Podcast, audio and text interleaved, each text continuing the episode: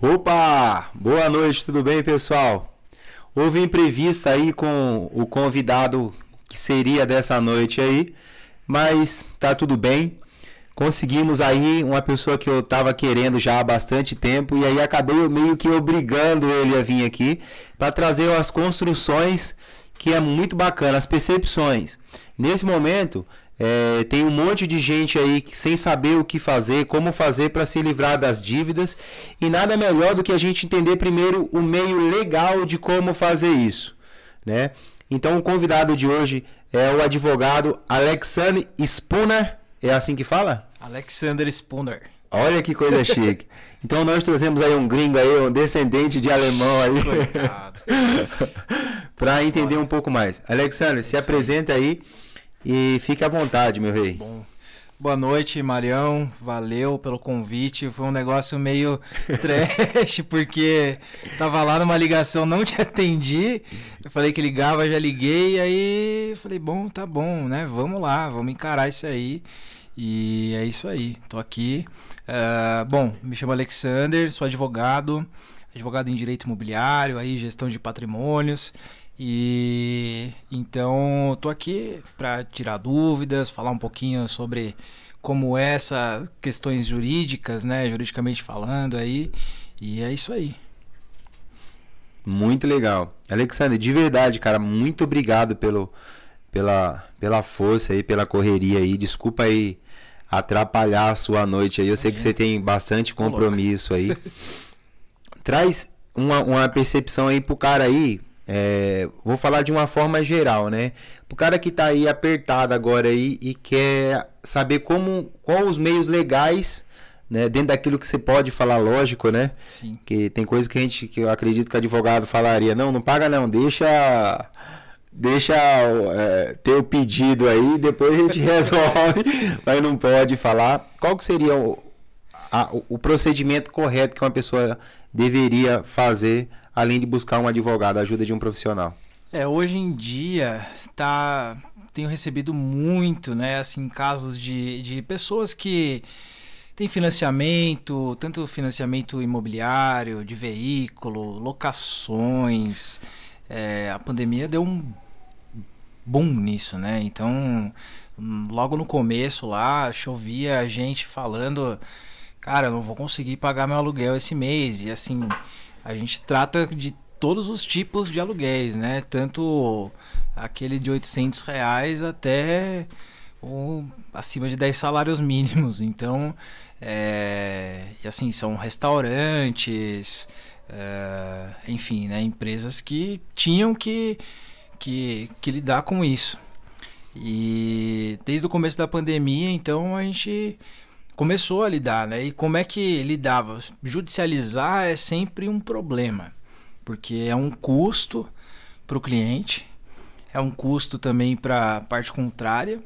Então, é, assim, os juízes, né, não não costumam liberar as questões de custas judiciais, esse tipo de coisa, mesmo durante a pandemia é, tendo que pagar e tudo mais. Então, assim, judicializar é um problema grande.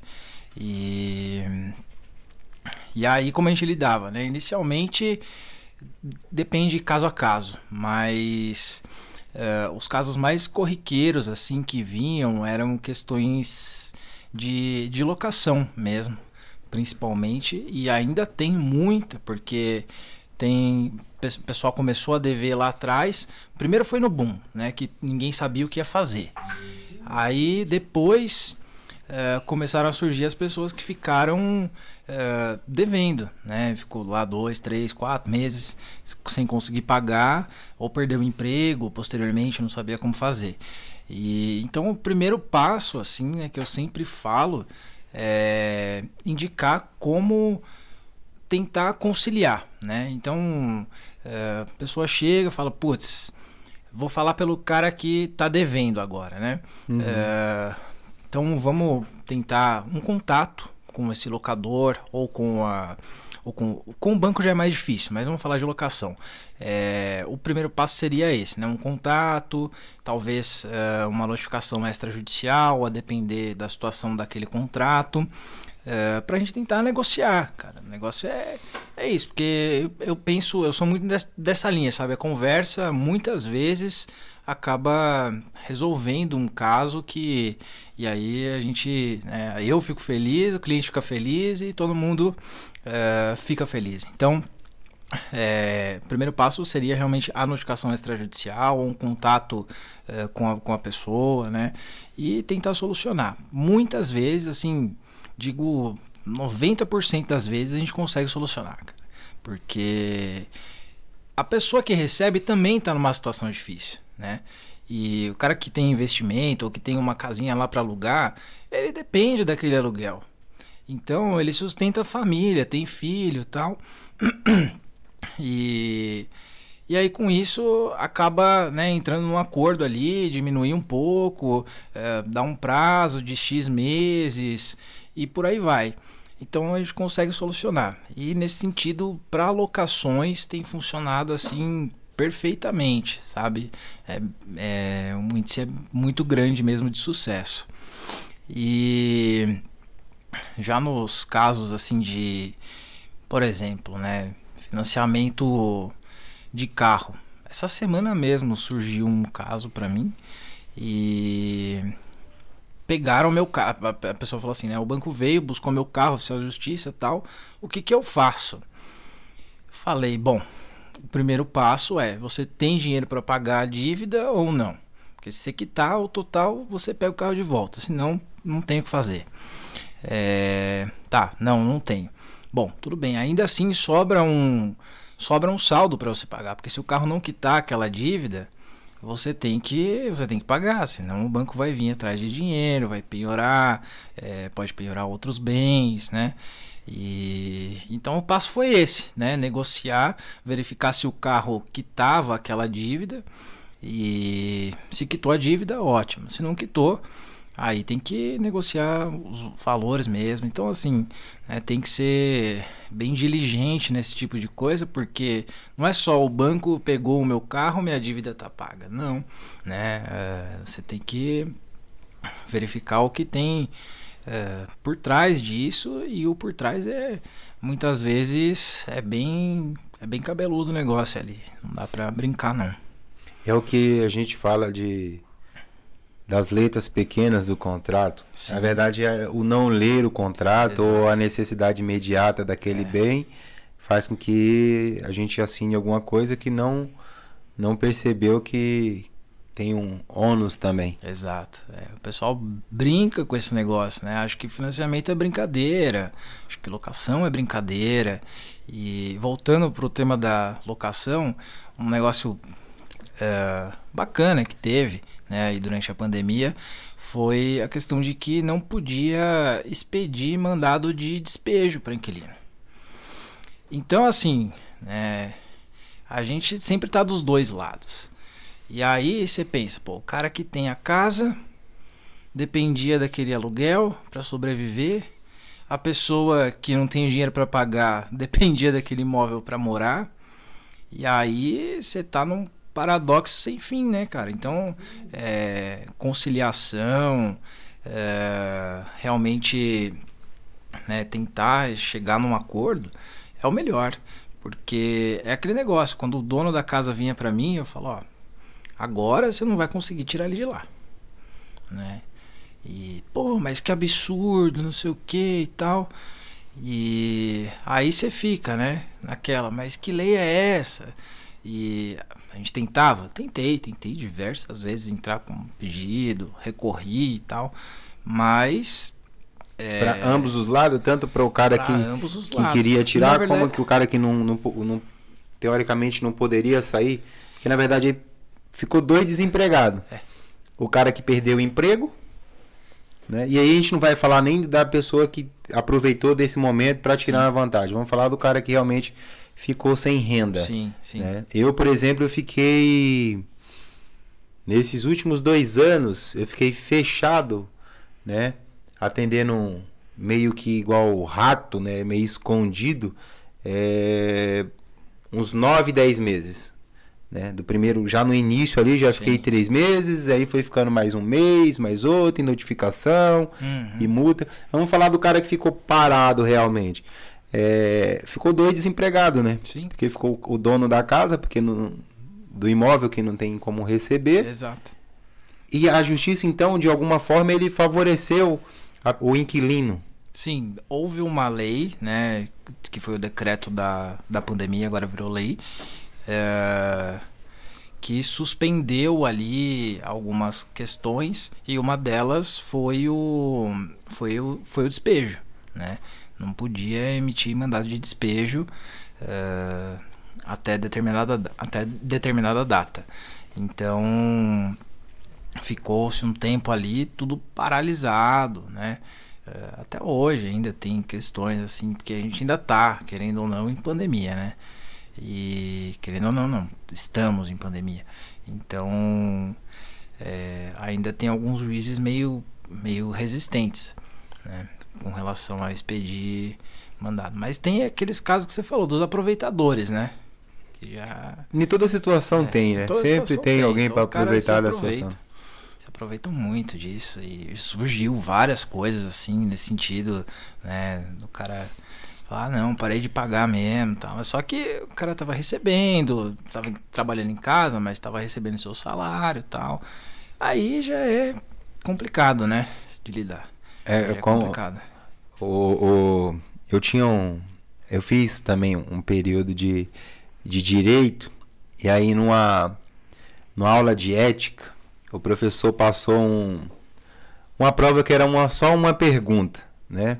E a pergunta era assim: no colégio militar, um aluno conseguiu o gabarito da prova, passou para todo, todos os, os alunos dessa escola, né? Todo mundo da, daquela, daquela matéria queria fazer aquela prova. Uhum. Você nessa escola, o que você faria? e o babaca respondi né, honestamente, falando, ah, depende da minha situação. Provavelmente eu iria gabaritar vendo as minhas notas aí na matéria de ética. É aí ele me deu dois pela honestidade. Bom, Lembra, pessoal? Menos mal, né? Você não falou que era pra ser ético? Ah, essa nota não foi ética. Ele falou, não, se você tá aqui já há seis meses e não entendeu o que, que é ético, se contente com os dois. É.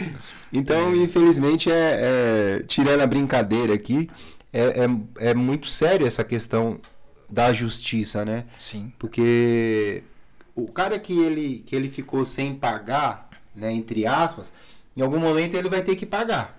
Sim, com certeza. E eu. E, vai. E como que funciona esse tem que pagar depois? No meu caso, eu parcelei lá, uhum. porque eu fiquei bastante tempo realmente parado. Meu filho nasceu no meio da pandemia, né? E aí é um. Além de não ter uma grana, ainda foi um, um, um custo, é um custo extra, né? extra. né? Uhum. É, como que fica essa situação? Então, aí tem aquela. Entra aquele negócio, né? Do tipo.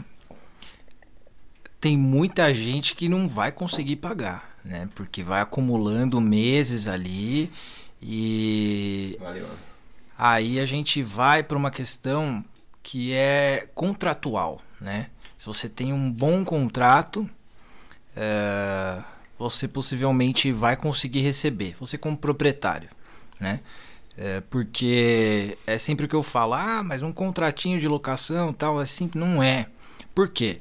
É, envolve uma garantia, né? Você tem que ter, você como, você, querendo pouco ou muito, você é proprietário de um imóvel, né? E então, pô, aquilo lá é um dinheiro que, que, que te sustenta, sustenta sua família. Então, é, você tendo um contrato bem amarrado, com fiadores, com uma garantia que seja plausível de você receber, porque não adianta, ah, tem fiador, mas o que, que esse fiador tem? Entendeu? Se ele não tiver é, nenhum imóvel, se ele não tiver bens, você vai penhorar o que dele depois, né? E então tem que ser algo bem amarrado, tem que ter uma garantia é, certa, né? Se houver algum, algum problema, substituir essa garantia. Hoje em dia existe seguro de aluguel, que são tem empresas muito sérias aí que fazem esse tipo de seguro e, enfim, é caro, é caro, mas é, é algo que vai te garantir, né? Se seu inquilino não te pagar e também para o inquilino, porque, pô, se eu não pagar, eu tô garantido, eu não vou ficar devendo, né? O seguro vai me cobrir, eu vou pagar lá, pago o seguro para isso né? Se eu precisar, eu vou usar. E então, o primeiro ponto dessa questão aí da, da inadimplência é esse, né? Fazer, ter sempre um bom contrato, um contrato amarrado para que você consiga, né, como locador, receber se alguma eventualidade acontecer. E a segunda questão é do, do inquilino, né? Aquele, existem dois tipos de inquilino, aqueles que não estão nem aí, eles vão pegar, vão sair do imóvel numa hora que der ali, vão alugar outro, vão morar com o pai, com mãe, na casa de alguém, e, e, não, e você nunca vai conseguir receber deles, entendeu? Porque não é um contrato amarrado, eles não têm bens, se tem bens está em nome de laranja, e não tem dinheiro em conta. Então é muito complicado. Existem muitas técnicas, né, processualmente falando, de você tentar encontrar bens desse tipo de, de devedor. O que acontece? Muitos casos, ah, o cara saiu me devendo uma quantia, sei lá, 800 reais. Se você vai contratar um advogado para isso, é, é um valor muito pequeno. Então, é, assim, o advogado vai te, não paga os custos do processo. Então, por isso que eu falo, é, judicializar, entrar com processo é caro. E então compensa você tentar fazer um acordo. Quando chega um caso desse de um cara devendo 800 mil reais, falo, meu, vamos tentar fazer um acordo, porque assim você vai gastar né, menos com honorário de advogado e você vai com certeza receber, nem que você parcele lá em é, oito é, vezes de 100 reais pro cara, se ele tá devendo 800, entendeu? E, mas pelo menos você vai receber, né? Isso que eu vejo que é importante. A gente coloca um juros, uma taxa de correção eventualmente, mas uh, então esse seria, né, a questão, uma das questões da inadimplência. E e aí, então esse cara que não tá nem aí, ele não vai querer fazer acordo, ele não vai querer pagar. E aí tem as técnicas processuais que você tem que se valer, é, mas tem a questão do custo, né? Que impede muita gente de acessar o judiciário. A gente tem o juizado especial civil, que pessoas, né? Qualquer um pode ir lá, você, é, enfim, não precisa ser advogado para você acessar. Então, em causas assim, até 20 salários mínimos, você mesmo pode ir no juizado e, e, e as ações de locação são aceitas nesse caso, tá? Porque, porque é um procedimento especial e tem determinados processos, determinados casos que você não consegue lá no, lá no JEC. É, mas no caso de locação dá para dá fazer sim. E, e aí, só que você não vai ter a técnica. Né? Você vai tentar citar. O que, que eles te pedem? Eles te pedem o endereço. Aí esse cara ele vai ser citado. Né? Se não encontrar, você tem que fornecer o endereço. Só que você, como pessoa física, você não vai saber como você vai pesquisar o endereço, você vai ter essa dificuldade. E aí tem a técnica processual, que a gente tem meios de encontrar, tem formas de pedir isso para o juiz que, o, que a pessoa física não vai saber, né? E então aí acaba ficando inadimplente, porque a pessoa entra no juizado, não consegue encontrar a pessoa, ou se consegue, a pessoa não paga, mas aí é, na hora de penhorar bens, ele não sabe, ele vai saber fazer o pedido de penhora. Tá, o juiz vai lá, vai tentar penhorar, não conseguiu achar nada, depois ele não sabe qual é a sequência disso. E então aí acaba ficando, ficando inadimplente mesmo, e você não vai receber nunca. Né?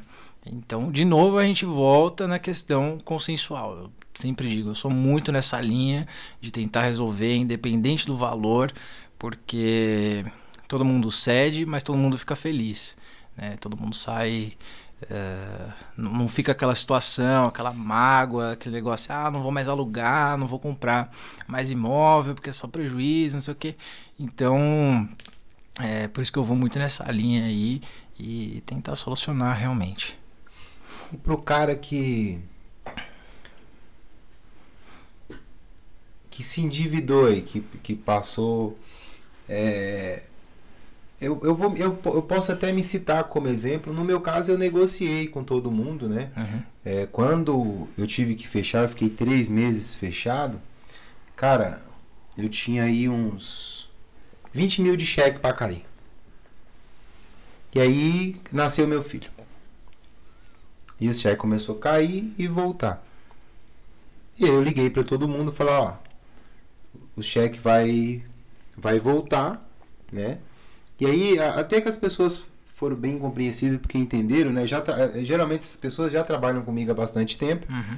E aí algum deles falaram, velho, vai lá e e susta o cheque, porque eu passei o cheque para frente.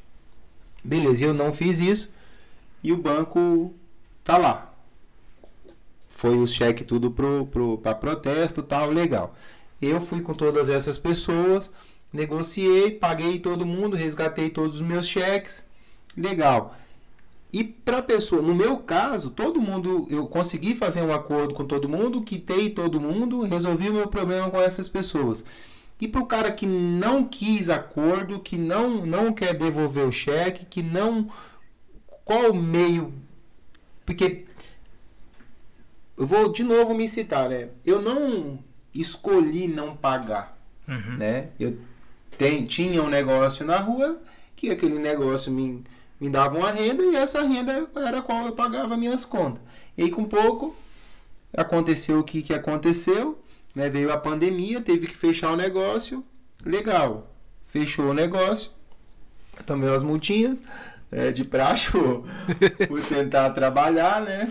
E, e aí, e pro cara que não quis o acordo, né? O, o, o, como que chama a pessoa que tem a receber? O credor. O, o credor, isso. E o credor que não quis negociar e que que dica para essa Então. pessoa que tá com esse credor que não quis negociar? Eu vou te falar uma coisa, Mário, é o seguinte, assim, ó, é muito difícil você ser credor e não querer receber, tá? É muito difícil. Então, assim, se o a pessoa que está devendo ali chegar pro credor, é claro que tudo tem que ser razoável, né? Então, assim, eu vou dar um exemplo. Na semana passada, a gente fechou um, um acordo num processo que não tem nada a ver com dívida, mas, enfim. Não, valeu. É, Mas assim, é, ele devia um valor para uma pessoa, né? E a gente entrou cobrando e tal, era referente a um imóvel. E a pessoa começou lá, vou colocar um valor X, tá? Uhum. É, então, ele, o advogado chegou já logo no começo da audiência, olha, tem uma proposta tal, a proposta é de mil reais. E, e vamos supor que a dívida era de 20 mil, tá?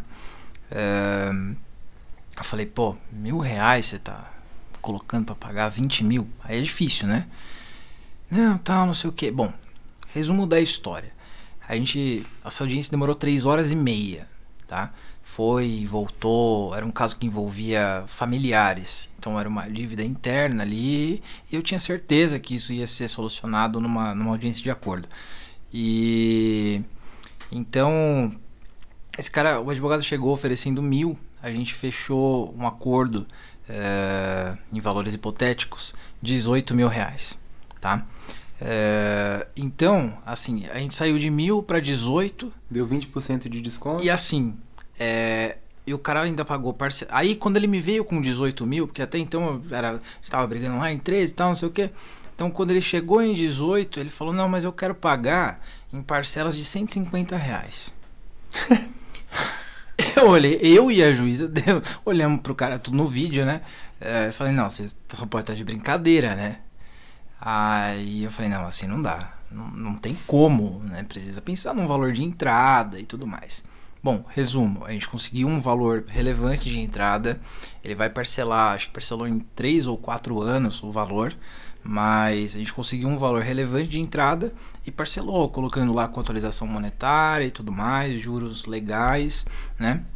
É, então, assim, conseguimos sair com um acordo. Então, quem quer receber, quem quer pagar efetivamente, vai fazer de alguma forma. Não adianta o cara vir, né? Pô, eu tô devendo mil reais, eu vou te pagar em não sei quantas parcelas de 10 contos. Você não vai receber. Entendeu? Falar, melhor você ficar me devendo, porque, cara, não dá. Então você tem que ser coerente com aquilo que você fala, né? É, você tem que ser um devedor honesto.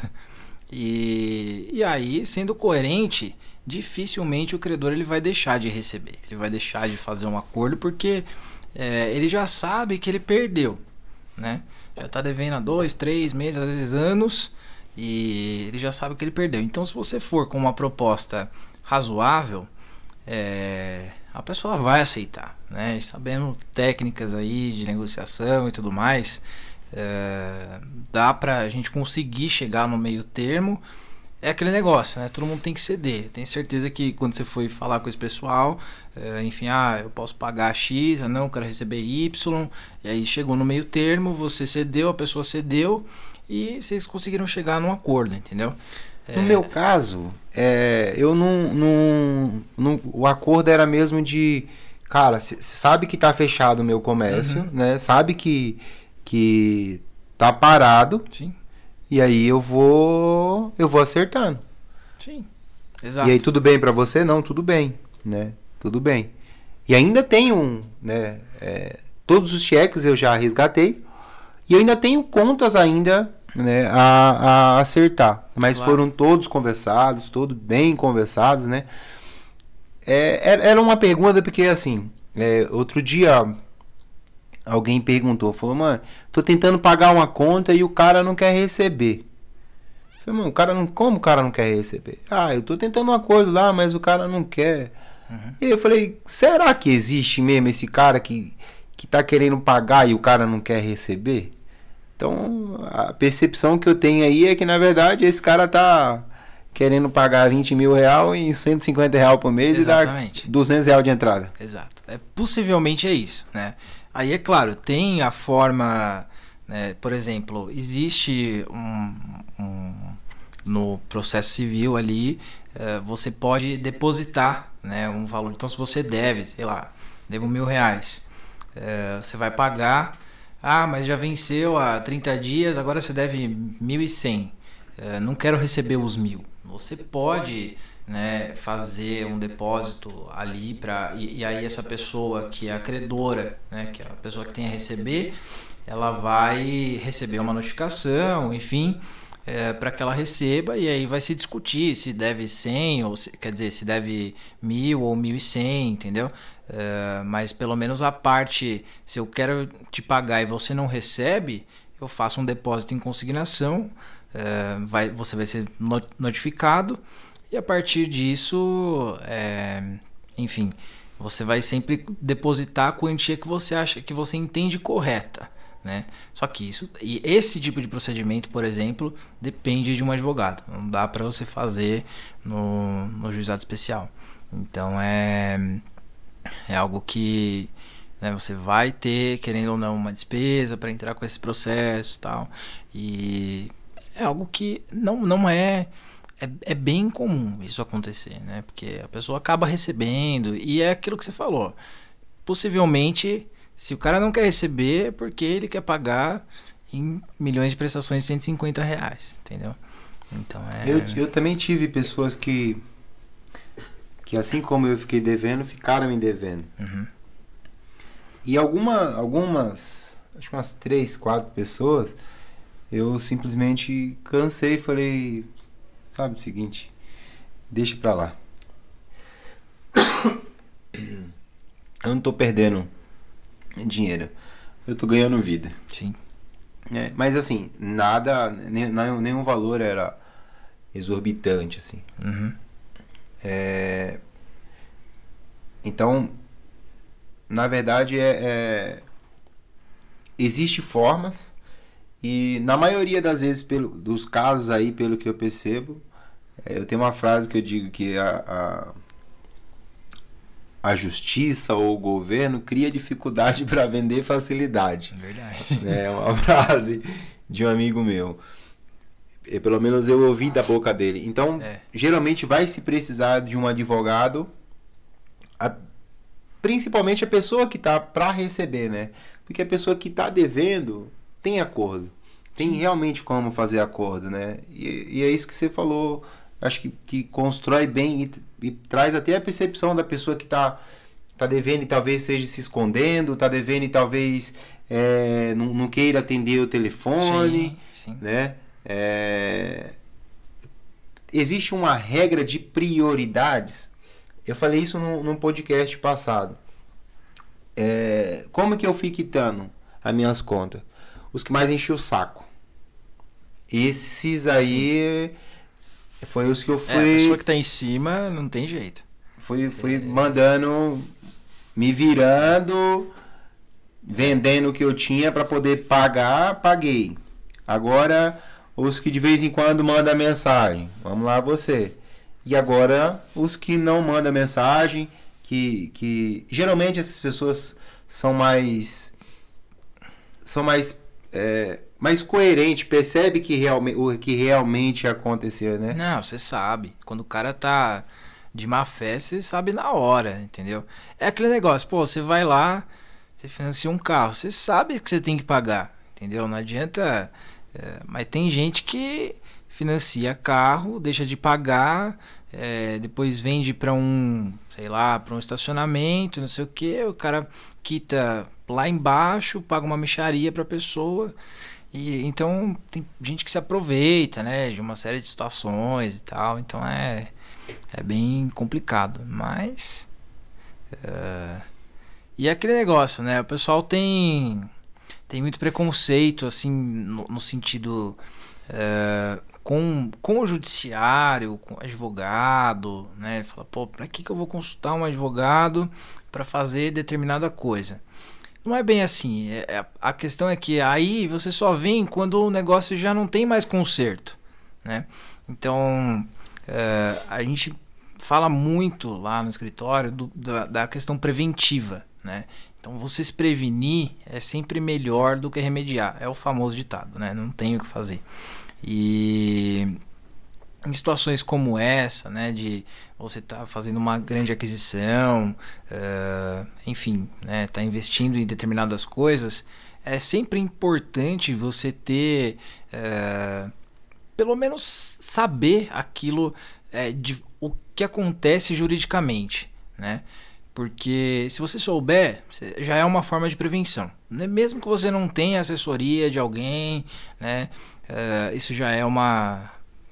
Você sabendo, você já sabe aquilo que está fazendo. E então isso alivia bastante, alivia muito. Muita gente que vai comprar imóvel vem e me pergunta: Poxa, mas eu realmente. Será que vai ser relevante? Né? Eu tenho um advogado. Aí a gente mostra, olha, é isso, isso, isso. Ah, mas isso meu corretor faz, tá? Mas o que ele está fazendo? Ele entrou, por exemplo, uma das coisas que a gente faz ali quando está auxiliando alguém na compra de um imóvel é acessar se a pessoa tem processos, né, tanto trabalhista, civil, tal. A gente acessa o processo. O corretor de imóveis ele não tem acesso ao processo, aqueles que são públicos. Todo advogado tem acesso a processos que são públicos. É, então a gente consegue né, acessar e ver qual é o conteúdo, porque não adianta, ah, tá lá, é uma ação, é, sei lá, X. Aí a pessoa vê o valor da causa lá, porque todo processo tem um valor da causa, vê o valor da causa de 100 mil reais. Nossa, o que, que é isso? Então o corretor ele não vai, né? Ele não tem essa tecnicidade jurídica para orientar a pessoa que está comprando. Por mais que possa não ser nada, mas pelo menos você tem certeza, tá? Aquele processo que apareceu uh, no nome da pessoa que está me vendendo o, o, imóvel dela uh, não, não vai me prejudicar no futuro. Ou se vai me prejudicar, eu já sei o que pode acontecer, eu já vou tomar as devidas providências e tal. Então você tem essa orientação. E aí o que acontece é que muita gente né, fala, não, confia né, em coisas que é, fazem investimentos e acabam deixando de lado essa questão jurídica. E é nisso que eu sempre bato muito na tecla. Gente, consultem, consultem não basta, né? É, só um parecer ali de um corretor de imóveis. Corretor de imóveis vende imóveis. Advogado vê a questão corretor, normalmente, eles não gostam da gente. Por quê? Se eu ver alguma coisa ali, eu vou falar, olha, seu risco é esse. a minha recomendação é que você não compre esse imóvel. E o cara vai desistir, entendeu? A não ser que ele queira correr o risco. Então, o corretor ele não vê esse tipo de questão, né? Às vezes, ah, mas você está vendo pelo em ovo. Não, não estou vendo pelo em ovo. Estou vendo pela ótica jurídica, pelo, né?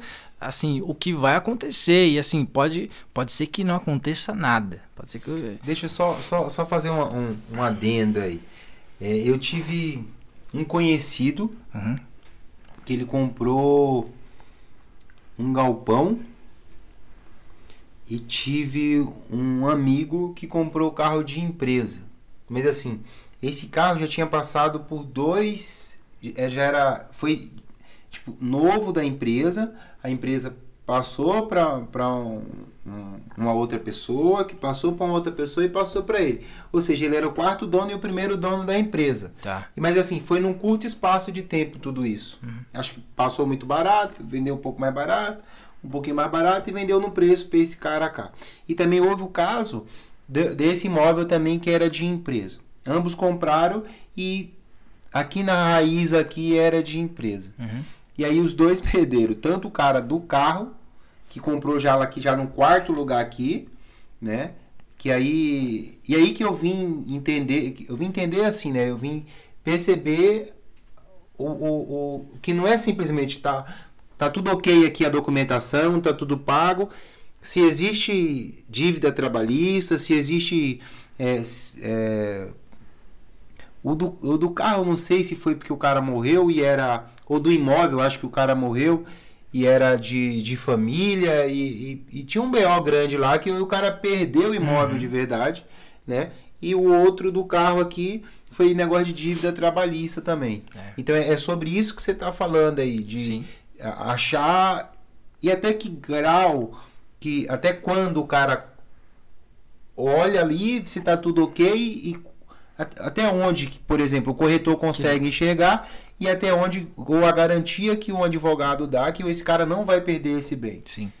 Então, tem muitos corretores de imóveis que são assim, são muito diligentes, ou seja, né, eles realmente vão a fundo qual é a grande questão aí é que eles não podem, se surge um processo judicial ali em uma das, das certidões que eles tiram, uh, eles não vão ter esse acesso se eles não têm a parte jurídica na imobiliária, né, ou se o comprador não tem esse tipo de questão. Uh, então eles não podem analisar e ainda que eles tenham acesso, eles não vão analisar tecnicamente isso daí. Então eles vão precisar obrigatoriamente, né, que seja do jurídico da própria imobiliária. É, e aí é, é, é, que entra né, a diferença do que o advogado vai fazer e do que o corretor vai fazer. Porque o advogado ele vai falar para você, olha, eu entrei aqui nesse processo, a análise é essa, é uma, é uma sei lá, é uma ação de cobrança de 10 mil reais. Uh, ele ainda, o vendedor desse imóvel, ele está devendo esses 10 mil há X anos. Ele ainda não respondeu, não foi citado nesse processo. Então, o risco que você corre é, se em algum momento essa ação, como é uma ação de cobrança, ela depende ainda de uma sentença para começar uma execução, né? Então, assim, a ação já está tramitando lá há três anos. Só que ainda nem chegou no cara. Isso demora mesmo, é normal. É, às vezes a pessoa que está vendendo o é imóvel nem sabia. Esse é entendeu? é normal, é doído, né? Sim, é, infelizmente. E então a pessoa que está vendendo imóvel nem sabia que o cara está cobrando isso, tal. Aí, quando você vai, aí qual é onde a gente entra? Nós vamos conversar com, com, com, com o vendedor, falar, olha, tem, apareceu aqui, o senhor está devendo X, tal, tal, tal. É, só que essa dívida de 10, ela já está em 20 né, com correção, etc, até sair sentença. Então, ó, vamos verificar aqui. Ah, tá, o senhor tá, não, realmente eu devo, tá. Então, parte do que eu vou pagar, do que o comprador vai pagar para o imóvel, vamos entrar aqui e tentar fazer um acordo com esse com esse credor e tal, e quitar essa dívida para por quê? Se ele comprar esse imóvel e ele for realmente e o comprador e o vendedor foi realmente condenado nesse processo de, de cobrança, uma hora vai chegar nesse imóvel que ele está se desfazendo, que ele está vendendo. Uh, e aí, é isso é fraude contra credores. Né? É um, termo jurídico mesmo, o próprio Código Civil diz isso, que você não pode vender, se você sabe que você está devendo, você não pode se desfazer do seu patrimônio. Óbvio que se você tem 10 imóveis e vender um, não vai ter grandes problemas. Ainda assim, depende, porque se você se tem 10 imóveis, todos eles valem um milhão juntos, você deve 2 milhões, já é fraude. Você pode vender um só, você não pode nem vender nenhum. Né? Uh, então tem tudo isso. Uh, aí a gente entra nesse tipo de questão, né, para verificar qual é a viabilidade da compra, se o valor que a pessoa vai pagar uh, se daria para a gente fazer um acordo com o, com o credor e tudo mais. Né? Uh, são questões também assim, a análise do, do, do, te, do que aconteceu na história do imóvel, né? Muitos corretores assim que admiro mesmo, eles sabem interpretar uma matrícula de um imóvel. E mas a gente também auxilia nesse tipo de questão, né? O que é interpretar essa matrícula? A matrícula ela é o histórico do imóvel, né? E, e, lá vai ter tudo o que aconteceu. Se o imóvel foi penhorado, se pagou essa penhora, se foi hipotecado, se teve inventário, se alguém doou para alguém, uh, enfim, tudo vai estar tá ali naquela matrícula. E aí a gente faz a análise disso. Então, por exemplo, ah, mas lá é o que você falou. É, esse imóvel aqui pertenceu antes desse comprador aqui, desse vendedor, ele pertenceu a uma empresa há cinco anos atrás. Vamos ver como é que está essa empresa aqui. Entendeu? Porque esse imóvel ainda pode responder por eventuais dívidas que essa empresa tenha. Então vamos pesquisar, pega a CNPJ, tal, tira certidões e tudo mais. O que muitas vezes acontece é muita gente só acaba tirando. Existem duas certidões trabalhistas. Uma é a certidão de execuções trabalhistas e outra é certidão de distribuição de ação trabalhistas. É, aqui todos tiram é a certidão de execução, porque é se tem alguma ação de cobrança, ação de execução contra aquele que está vendendo. É, agora, as certidões de distribuição às vezes tem processo que está finalizando ou que está em recurso e já foi julgado procedente, o cara já sabe que ele é condenado, mas não está em execução ainda. Se você vender esse imóvel ou comprar né, carro, imóvel, enfim, uh, dessa, desse, desse, desse vendedor, ele pode, esse imóvel pode responder, esse imóvel, carro, enfim, uh, ele pode responder por essa ação que ele já tinha sido condenado e ele já sabia que ele tinha sido condenado entendeu? Então é nesse tipo de questão. Tem muita gente que acaba não tirando essa ação, essa certidão de distribuição de ações e acaba comendo bola aí, né? e depois vai ter uma fraude contra credores, vai ter que entrar, se defender, enfim, é uma série de coisas que acontece aí. E aí corre um risco sério de, de perder, perder de perder. Se não tiver, se não tiver dinheiro, vai perder entendeu? Aí depois você tem o direito de regresso contra o cara, entendeu? Tem uma série de coisas. Que aí é um outro BO que Mas é outro BO, porque mais... também se aquele cara não tem dinheiro para te pagar, vai ser difícil você conseguir, entendeu? E então é complicado. Complicado. Que louco, Sim. velho. É, é, Eu vim, eu vim ver esse... agora o negócio do carro foi muito pesado assim, porque já era era isso daí mesmo, já tinha já já passado uns quatro, três, quatro donos já do carro. Era um carro relativamente novo ainda. Mas aí levaram embora o carro do rapaz que tinha comprado para é. trabalho e, tipo, levou, tipo, foda-se mesmo. É. Existe uma ordem de penhora, né? É sempre, a preferência é sempre dinheiro, bens móveis e bens imóveis.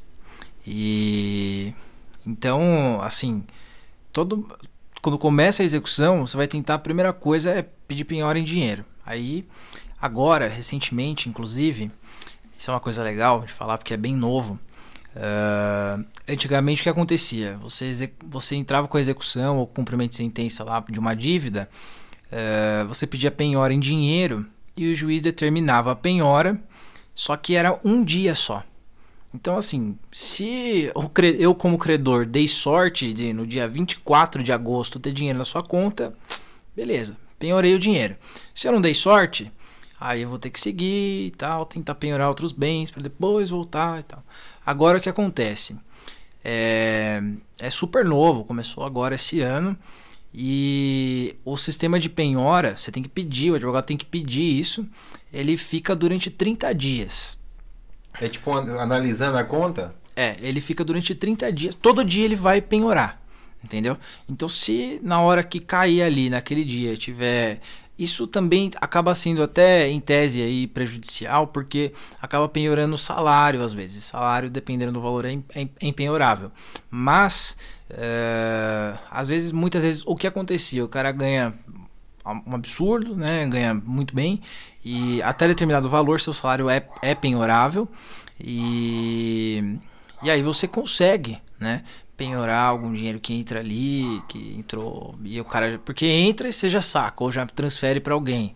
E agora tá, então durante 30 dias fica ali pingando para ver se pega alguma coisa, entendeu? Então isso tá bem é, uma dica aí pro pessoal que se estiverem devendo, né? E para também os credores que estão querendo receber, é, conversem aí com os advogados que estão uma eventual execução aí, tentando receber e não consegue.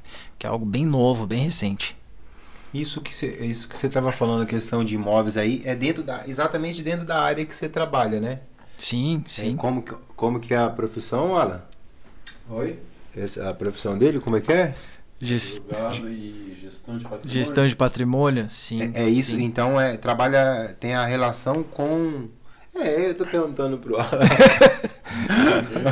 é, é, Tem relação, então, com a galera que trabalha de. Por isso que você fala da galera de, de imobiliária? Você trabalha Trabalha para imobiliárias também, não? Na verdade, assim, eu trabalho com direito imobiliário, né? Então, é, é realmente a gestão do, do patrimônio imobiliário, é, tanto para pessoas físicas como jurídicas, e enfim, a gente acaba também trabalhando aí em parceria com algumas imobiliárias, uh, mas o foco mesmo é na tanto na regularização de imóveis quanto na gestão também desse patrimônio, né? Que acaba que são essas questões de dívidas mesmo, também condomínio, é, a gente faz aí a parte jurídica de condomínios, tudo mais, é, tudo isso entra nessa no direito imobiliário, né? Legal, cara. Legal. Sander, a gente tem uma pergunta aqui de uma auditora perguntando assim: terreno, terrenos e chácaras com compromisso de compra e venda sem escritura é seguro ou com o risco de perder? Olha, a resposta uh, é muito difícil, né? Porque, assim, a verdade é que a venda de um, de um imóvel, você nem poderia fazer dessa forma. Então, para fazer isso, o correto seria ter um loteamento, um chacreamento, algo realmente legalizado. O que tem acontecido, na verdade, o que acontece desde sempre, desde o eh, descobrimento do Brasil, é, as pessoas pegam e vendem partes ideais, né? É, de, de, um imóvel, de uma fazenda grande, porque recebe de herança, aí tem 10 herdeiros e todo mundo vai fazendo ali né, vários lotes pequenos e acabam vendendo. Isso é ilegal, né? não, não, não poderia acontecer. Então, assim, qual é o risco dessa situação da pessoa comprar e ter um contrato de compra e venda? Esse imóvel ele tem uma origem. A origem dele é a matrícula. Ele tem uma matrícula e ele possivelmente é, ele está numa área maior, né? Então, por exemplo, é um imóvel de 10 hectares. 10 hectares, para a gente ter noção aí, são 100 mil metros quadrados. E aí a pessoa pega e vende lá é, 10 mil metros para uma pessoa. Depois vende 15 e tal. Isso não pode. Né? Teria que ser um desmembramento, teria que ser através de um loteamento, alguma coisa nesse sentido. É, e aí o que acontece? essa origem, esses 10 hectares, eles ficam registrados ainda em nome do proprietário anterior. Então, é, você, quando você compra por contrato de compra e venda, é, você vai, você não é o proprietário desse imóvel, você é o possuidor desse imóvel. Por que, que existe o contrato de compra e venda? Então, você tem esse contrato de compra e venda, só que para você ter a propriedade, você tem que registrar. E, e esse contrato, você não vai conseguir registrar uma parte ideal, entendeu? Então, assim, é, você só conseguiria registrar se aquele documento é, ofertasse ali, tivesse dentro do que é legal. E se ele não tá, você não vai conseguir registrar. Ou seja, você tem só a posse desse imóvel, só que a propriedade ainda continua sendo da pessoa que te vendeu. E nesse sentido, o que pode acontecer? Esse proprietário ele pode ter uma dívida e o banco vai lá e penhora, né? ou enfim, entra alguma execução e pode penhorar aquele imóvel. É, por mais que você tenha comprado por contrato particular, você vai ter uma dor de cabeça, sim. Você pode até né, ganhar essa causa, enfim, mas é, você vai ter uma dor de cabeça, porque a sua chácara lá, os 10 mil metros que você comprou, vai responder pela parte total, pelo imóvel total, por causa da origem. Ou seja, você não está registrado você não é proprietário. Né? Isso é uma coisa que a gente fala muito. Então, é, imóvel sem registro, você não é proprietário desse imóvel ainda. Então, você tem que legalizar isso de alguma forma. E aí a gente entra em diversas questões. É, uma delas, que é bastante comum, aí seria a uso capião, que é um instrumento que tem sido né, utilizado muito para regularização de imóveis. Esse uso então, capião é é questão de, do tempo lá, né? Quanto tempo que é que... Sim. Então, existem diversas modalidades, né? 2, 5, 10 ou 15 anos. Depende de qual modalidade. A mais comum são as de 10 e 15 anos, e que são realmente interligadas a esse tipo de situação aí, né, do, do, do, pessoal que perguntou, e que é uma compra de contrato de compra e venda, a pessoa tem o tempo da posse, né, que normalmente é 10 anos quando você tem um contrato, então um contrato ele é um justo título, e aí cumprindo os requisitos, né, que seria o justo título, o tempo da posse, uh, e aí você tem que provar que você exerceu aquela posse. Como é que você vai provar? Com conta de luz, conta de água, é, IPTUs, pagamento de imposto e tal. E se isso for constatado aí, em tese, né, daria para pleitear uso capião, entendeu? Então é. O uso capião ela entra nessa questão de, de, de regularizar um imóvel, né? Daria. Ao final da uso capião, o que vai acontecer? Você individualizou aquele imóvel. Então o juiz vai dar sentença, é, você vai levar a sentença no cartório e o cartório vai fazer uma matrícula individualizada daquela área de, né, de X metros quadrados ali uh, e pertence a você. Então, a partir daquele momento, você deixa, você é possuidor e proprietário daquele imóvel. Ou seja, ali, né, se no imóvel de origem tiver alguma alguma pendência ali, você já não responde mais. Né? Aos capião você, você, passa a ter a sua matrícula, você já tem o seu imóvel individualizado e é, é proprietário. Um, é, um desmembramento, na verdade. É, o desmembramento ele é, é quando você então vamos lá de novo, né? Você tem um imóvel de mil metros quadrados. Uh, se ele é urbano, você consegue desmembrar, se ele tiver frente para a rua e tudo mais, tem que cumprir ali a questão de metragem e tudo mais. Na Usucapião não tem nada disso, você não precisa cumprir em tese, tá? Uh, metragem, né? Então existem muitos, muito, muita, assim, várias ações de uso capião de, por exemplo, imóveis de, sei lá, 80 metros quadrados. Não é permitido pela lei você ter um imóvel né, nessa, nessa metragem.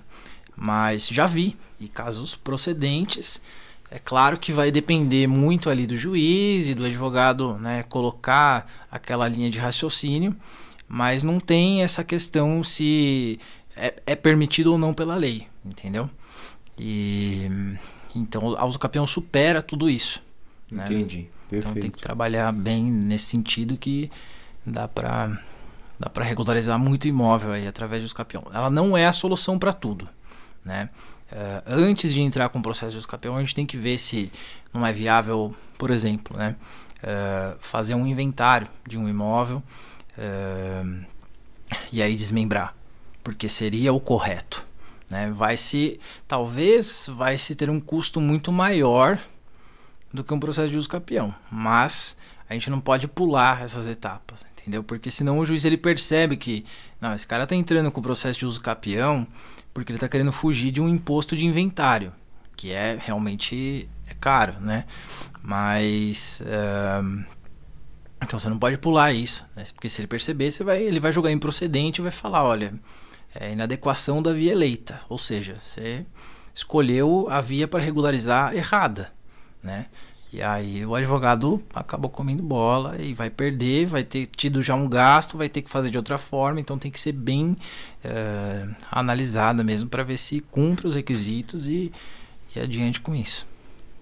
Que louco, velho. É então existe um passo a passo a ser seguido aí Muito. também. É, tem várias coisas que tem que seguir aí pra ver direitinho. Né? Pra galera, Alexandre, que que tá questionando aí. Deixa eu, quem tá falando aqui?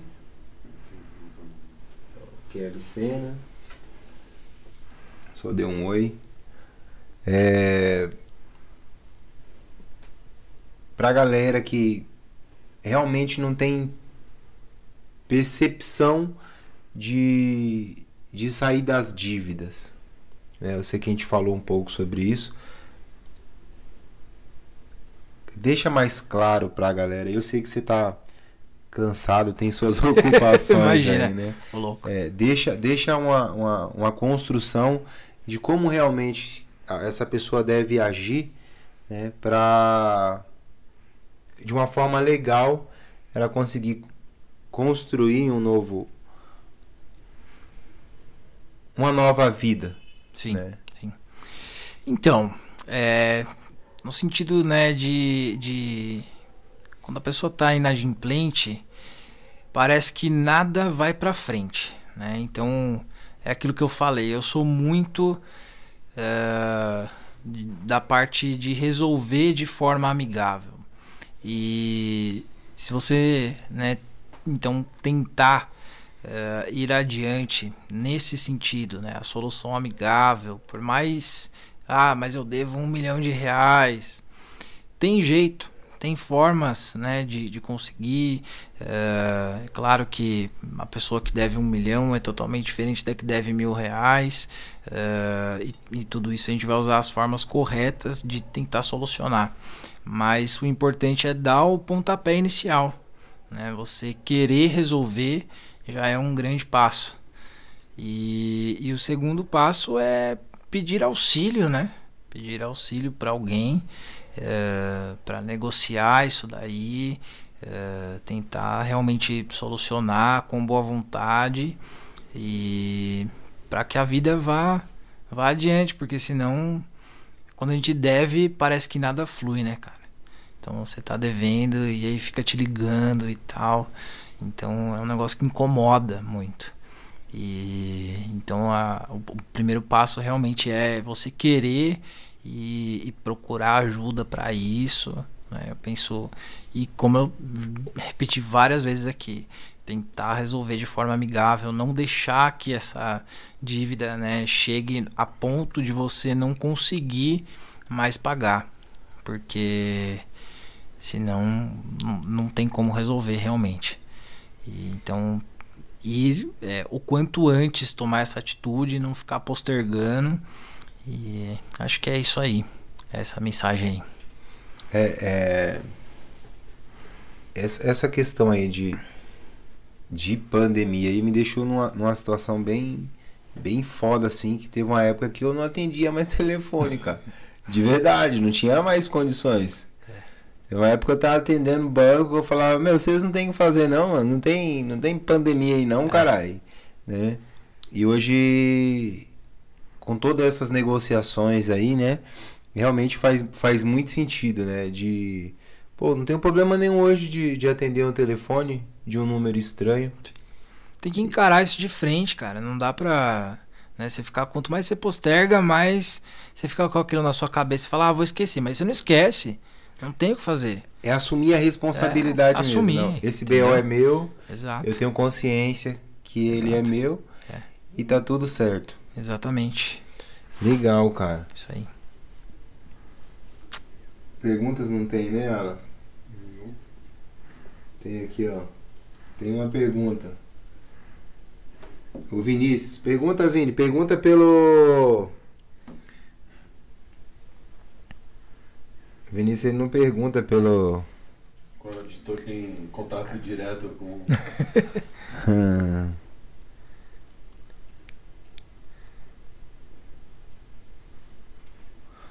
Porque quando a mente começa a prosperar, o corpo nos joga para trás.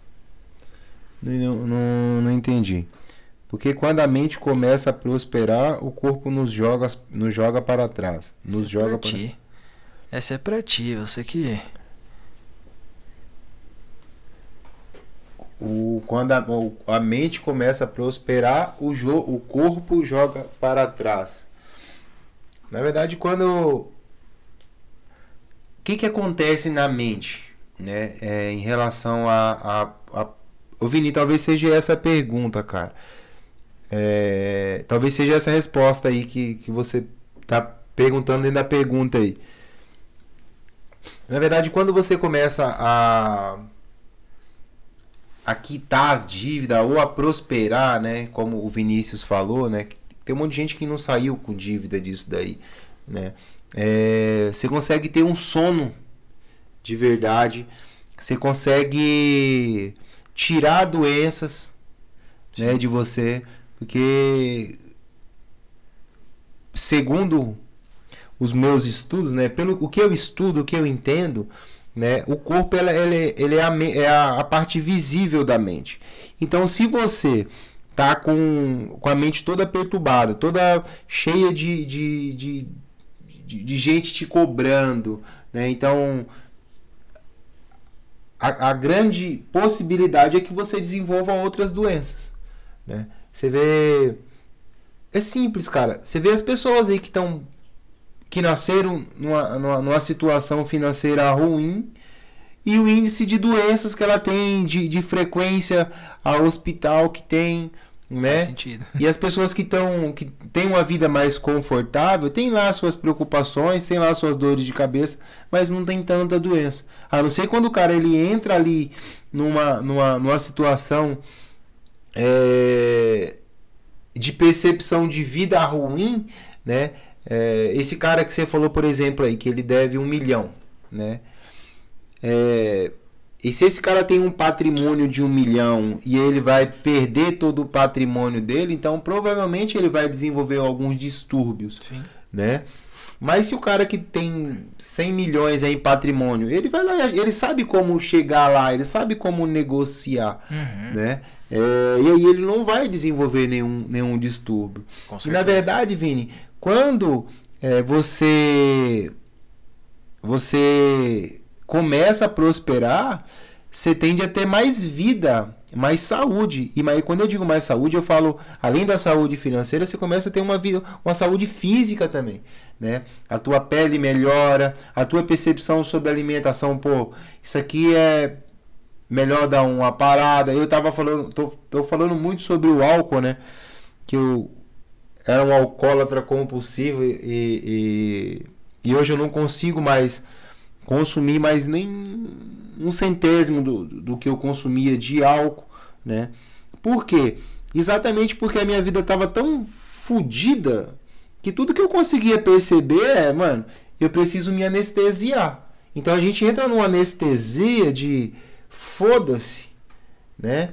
É que tudo é foda-se. E quando você diz foda-se pra tudo, você tá dizendo pra você também.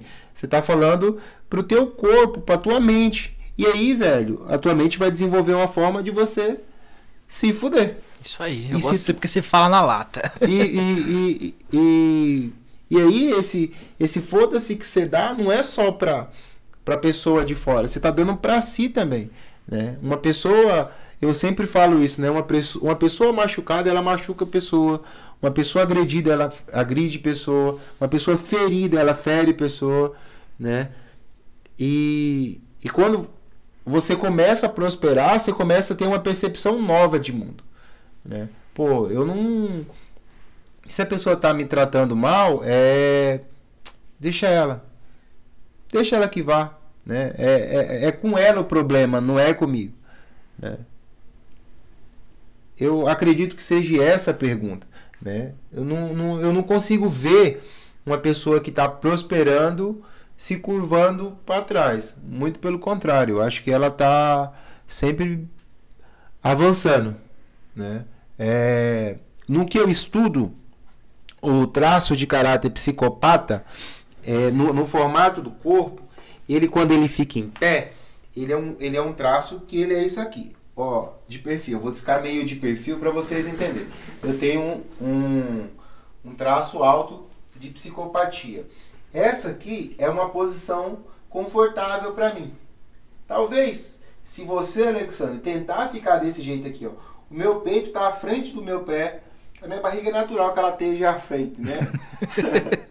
Mas o meu corpo ele tende a ficar para frente. Esse traço, ele é um traço que ele é articulador, ele é negociador, ele percebeu que não existe almoço grátis, então ele tem uma tendência a, a negociar, articular para fazer com que todo mundo ganhe, para que ele não seja manipulado. Quando você está é, prosperando na vida, esse, essa parte sua, ela está avançando, ela, ela quer porque quer avançar. Não tem por que ela ficar curvo para trás ou, ou, ou, ou se é, é, é, esquivar. Entende, Vini? Então é mais ou menos essa construção dentro. Se a, se, é, se a pergunta é para mim, ele fez o WhatsApp. né? Então é óbvio que é para mim. Então talvez ficou mais claro. Todos nós passamos por todo o processo de melinização do sistema nervoso. Todos nós, né? É, o Vini ele passou é um, é um cliente né, de análise, passou por mim numa análise Ô Vini, cê, o Vini tá querendo fechar um processo aí de, de acompanhamento aí para a construção da empresa dele aí, né? Para que ele entenda e perceba o, o, que tipo de funcionário ou de colaborador ele vai colocar dentro de cada determinada área aí. É, você também tem um, um traço psicopata, e quando você começa a prosperar, velho, esse cara ele quer esse, esse bonequinho, como diz o o Alexandre Lowen, né? E aí tem o filme Divertidamente para construir isso daí, ele tende a querer ir para frente, velho. Se tá se curvando, essa esse traço não percebeu que tá prosperando. Eu espero que a pergunta tenha sido respondida aí. Dentro do que eu faço, dentro das construções que eu tenho, Alexander, você tem alguma pergunta? Não tem nenhuma pergunta? Cara, você sempre me pega de, de calça curta, né? Perfeito. E eu, assim, eu queria, na verdade, entender, né, como, como você consegue né, fazer essa análise. Claro que isso é estudo, isso eu sei, mas é como você consegue né, ver o, o perfil de uma pessoa só de bater o olho e também uma curiosidade, se você fica fazendo isso com todo mundo. Assim. Cara, quando eu comecei a estudar, era, era é natural, porque você quer entender tudo, né? Então você quer. E eu que tenho um traço alto de psicopatia, quero realmente ficar provocando as pessoas para ver se faz sentido isso daí. E o Alexander, é melhor não comentar, né? Eu já fiz essas provocações com, a, com o Alexander. Mas hoje, cara, eu aprendi a Hoje não, de um tempo para cá eu tenho é, percebido o seguinte, ou entendido o seguinte, se vale a pena ou não. Quando eu analiso uma pessoa, quando eu estou num diálogo com ela, Entendi. entende? Então, se eu sei qual que são os, eu não sei exatamente quais são os, todos os traços de todo mundo, uhum. sem dar uma, sem fazer uma análise, né? Porque são seis partes que são analisadas: formato do rosto, uhum. formato do olho, da boca, do tronco, do quadril e das pernas. Então, o rosto, se são seis partes que são analisadas, no rosto tem três. Entendi. Então, 50% de você, eu sei quem que é. E aí, essa questão de lateralidade é quem vai me falar algumas informações sobre as percepções do masculino, do feminino, tal, né? Mas, não, eu não fico analisando todo mundo, mas sim, quando é conveniente para mim, e aí eu tenho uma série de vídeos falando como levar vantagem numa paquera Sim. com os traços, né, lá no canal da Vida Adulta, onde vai ser o canal dos cortes, já começamos a postar os cortes. Então, eu, eu fico levando a conversa para que a pessoa ela não vivencia a dor. E quando eu levo a conversa para distante da dor dos traços, a conversa fica legal e a pessoa fala: Cara, eu gostei desse cara. Legal. Ele tem uma conversa legal. eu acho que todo mundo deveria entender um pouco sobre isso para que no mínimo, é, fica mais respeitoso a conversa, né? Eu vou dar um exemplo. Eu vou sempre dar o, o exemplo dos dois traços para não, não, ficar um negócio direto para ninguém, né? Então eu sempre vou usar. O esquizoide ele não gosta de contato físico com pessoas. Então se eu sei que essa pessoa ela não gosta de contato físico, né? Ela é uma pessoa, eu sei que ela é uma pessoa lógica, né? Que não gosta de assunto bobo, não gosta de, de, de intimidade, de, de de muita familiaridade, então eu falo com essa pessoa, eu cumprimento de longe, sem muita necessidade de toque na mão, de nada disso, né? E com assuntos mais lógicos. Entendi. Quando eu vou falar com uma pessoa que é oral, eu sei que ela é oral, eu vou trazer uma conversa mais familiar. Né? Um, trazendo mais uma proximidade, perguntar, posso tocar, eu já ofereço a mão para essa pessoa tocar e aí essa pessoa consegue se conectar mais comigo, entende? Então é só percepções realmente que eu consigo levar para as pessoas e diretamente eu consigo respeitar quem elas são. Então Entendi. não fico analisando as pessoas as, na rua, já fiz muito isso de acessar a história das pessoas e fiquei um tempão bitolado em relação a isso até você aprender a respeitar as pessoas. Legal. Que nem todo mundo quer que sua história seja acessada, né? É, que seja usada como exemplo, né? Então, é... quando é conveniente. Quando é conveniente. Isso. É e, isso aí. E aí, quando é conveniente, eu vou estar tá com o meu traço psicopata mais pum. aflorado. Exatamente. É ele quem está num, como diz o, como mostra lá no filmezinho lá, divertidamente lá, né? Ele quem vai estar tá no controle lá do daquela mesa de, de controles lá, né? E valeu, cara, pela Legal. pergunta. Curiosidade mesmo. É. é isso aí. E legal, legal. Alexander, eu sei que realmente você tá, tá muito cansado, cara. Eu tirei você aí de um de, de, de um, Pegou quase de, calça de uma audiência aí para trazer para cá. Muito mesmo. obrigado pelo respeito, pela consideração, Imagina. tá? É, eu espero em um, um, outro momento a gente sentar aqui de novo aqui com mais calma, com algo mais programado, com né? certeza. É, obrigado pelo respeito e pelo carinho que você teve comigo, né? Porque eu foi o mesmo que eu quis ter com a minha audiência, com as pessoas uhum. que estão aí começando a assistir algo novo e aí algumas pessoas mandando mensagem, que horas começa? Que horas começa? E aí eu fiquei todo sentido por sete e meia da noite chegar que eu vou fazer, né? é. Não, mas é. é isso aí, cara. É as coisas que acontecem de última hora dizem que normalmente são as melhores, né? Então, espero ter correspondido aí às expectativas pessoal e e é isso, cara. Quando precisar, tomar disposição e a gente tá aqui para isso. Agora preciso terminar minhas coisas lá aqui. E olha, e olha que louco, Alexander. Na live passada, eu acho que foi na live passada que eu falei sobre privilégios e sorte. Não. Ou foi em alguma outra.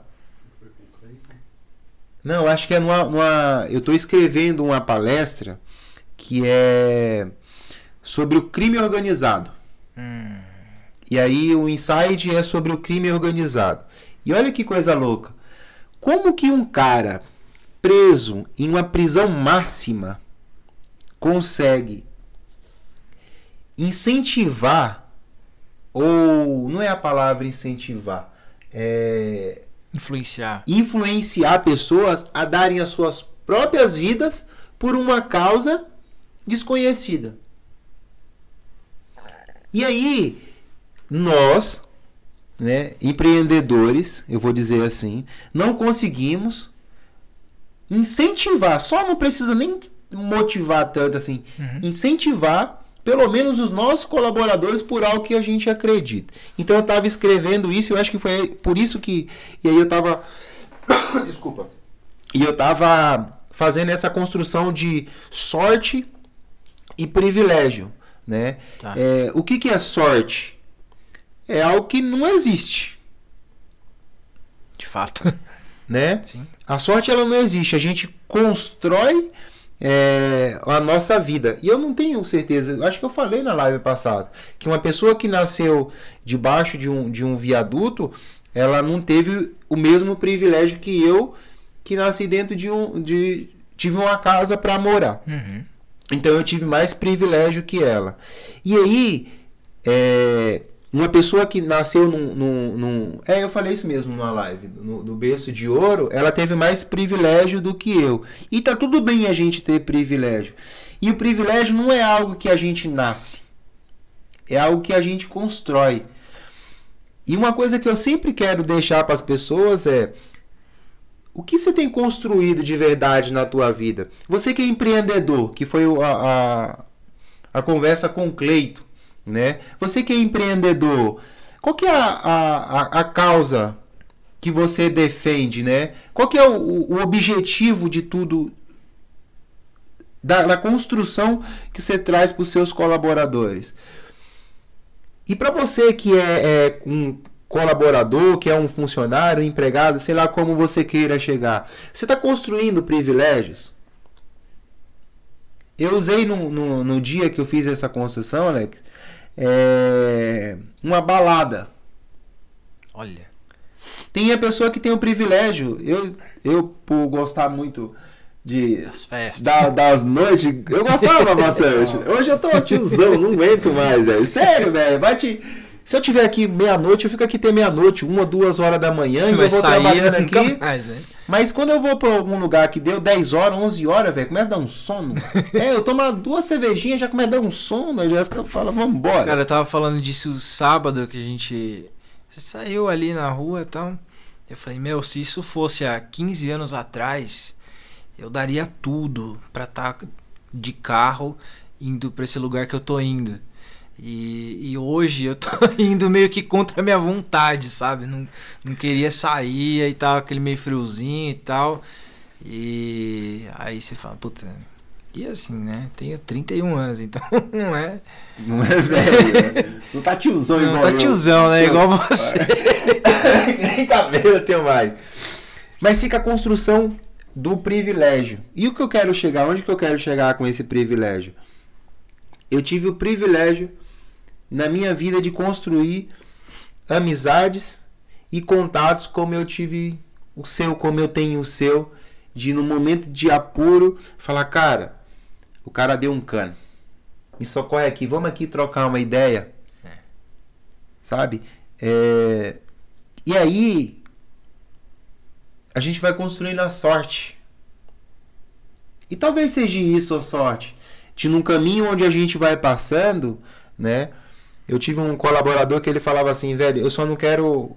Meu pai dizia para mim, para mim, onde, da onde eu saí, eu não bater no, no umbral da porta. Um negócio assim, para mim não, não deixar a porta fechada. E, e eu tive o privilégio, cara, de onde passar, deixar pessoas é, com qual eu, eu posso ligar da cidade da onde eu, eu morei. Entende? E aí, e, e eles me mandar mensagem, quando você vem pra cá, viado? Uhum. Porque eles me chamam de viado, eles acham que eu sou viado. né? E aí, e talvez seja esse o privilégio, cara. Networking. Isso, networking. o network. É, eu ia falar isso. É, é... E fica um livro legal aí, tem um livro que chama... O livro ne Negro de Network. Cara, é um, é um livro que foi best-seller. Eu li esse livro aí, deve ter uns 10 anos atrás. E me trouxe essas percepções de como construir meu network. Então, o, privilégio é isso, cara. O privilégio não é não é algo banal. E a sorte ela não existe. Então, se você está esperando por sorte, eu lamento te falar que não vai dar. O Alexandre trouxe uma construção bacana aqui de como pagar as dívidas. Tá? É... Negocia. Vai lá no seu credor lá e fala, velho, eu posso pagar sim. Você conhece, apresenta a realidade. Não posso pagar assim do jeito que eu quero. É dentro da realidade que você pode. Mas dentro da realidade real, não da realidade que você quer passar para a pessoa.